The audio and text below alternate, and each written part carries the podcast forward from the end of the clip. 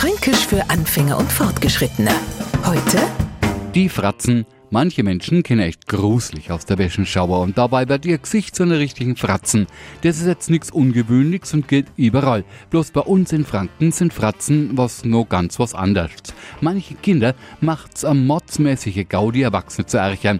Geht ganz leicht. Freche Sprüche noch schreie, in der Mittagsruhe im Hof umeinander brüllen, Streiche spielen oder halt einfach frech sei. So, und no geht's bei die Betroffenen los. Der Fratzen, wenn ich erwisch, oder jetzt schau da mal der Fratzen no.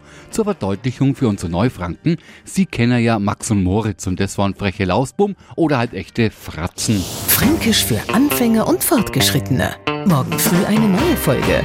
Und alle Folgen als Podcast auf podu.de.